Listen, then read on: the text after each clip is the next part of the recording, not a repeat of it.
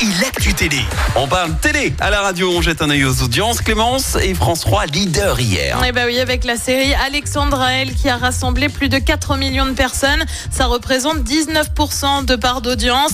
Derrière, on retrouve M6 avec La France a un incroyable talent qui signe son meilleur lancement depuis 2020. Mérité. TF1 complète le podium avec Harry Potter à l'école des sorciers. Franchement, c'était trop bien. euh, la France a un incroyable talent. Vraiment, je me suis amusé. Eh bah tu vois. Il y a même eu euh, un gars qui fait des chenilles. Il a monté une, une école de, de chenilles. Tu sais, quand tu fais la chenille euh, Ouais. en soirée, bah lui, Ouais. c'est un vrai truc. Et il a fait danser toute la salle comme ça. La Eh bah, la. Bref, ils sont de retour. Pardon.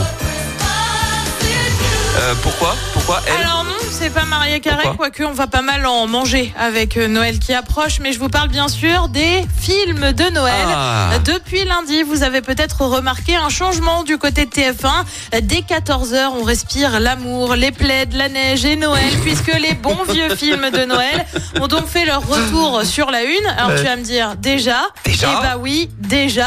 Et encore, ce sont pas les premiers à y avoir pensé. Sur TMC, les films de Noël ont fait leur retour le 15 octobre dernier. Tu sais ce qu'on dit Il y a a peu de saison.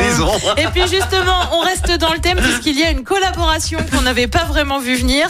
Jennifer et Michael Youn vont se retrouver pour un film. Ça s'appelle Super Papa. Et là où je te dis que c'est dans le thème, c'est que bien évidemment, bah, c'est un film de Noël.